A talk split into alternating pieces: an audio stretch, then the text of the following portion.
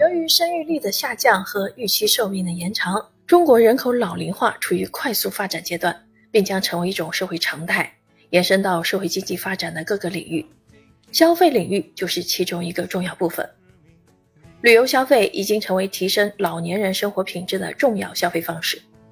随着人口老龄化水平的快速提升，对旅游消费将产生怎样的影响与冲击？老年旅游者是一个独特的消费群体，其旅游消费行为特征又是什么？价值观是消费行为的最终决定因素。那么，消费价值观对老年人的旅游消费行为会产生怎样的影响？又是通过怎样的路径作用于旅游消费行为？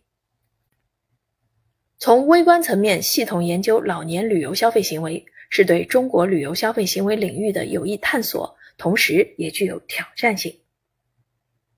本书以人口老龄化的快速发展为背景。首先，从宏观视角预测并实证检验了城镇老龄化对国内旅游消费的冲击与影响趋势。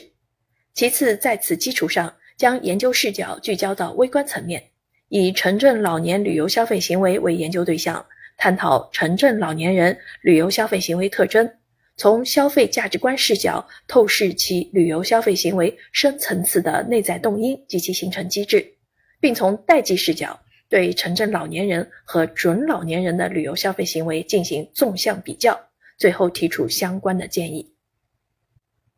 本书采用实地调查形式，在河北省秦皇岛市共收集调查问卷四百八十四份，其中预调研有效问卷一百零五份，正式调研有效问卷三百七十九份，深入访谈十人。本书根据西方经典量表、相关文献归纳、实地调查等方法。分别构建了关于城镇老年人的消费价值观量表和旅游动机量表。基于此，本研究利用实地调查数据，对城镇老年人旅游消费行为特征、影响因素、消费价值观对旅游消费行为影响机制，以及对城镇老年人和准老年人的纵向比较进行了实证研究。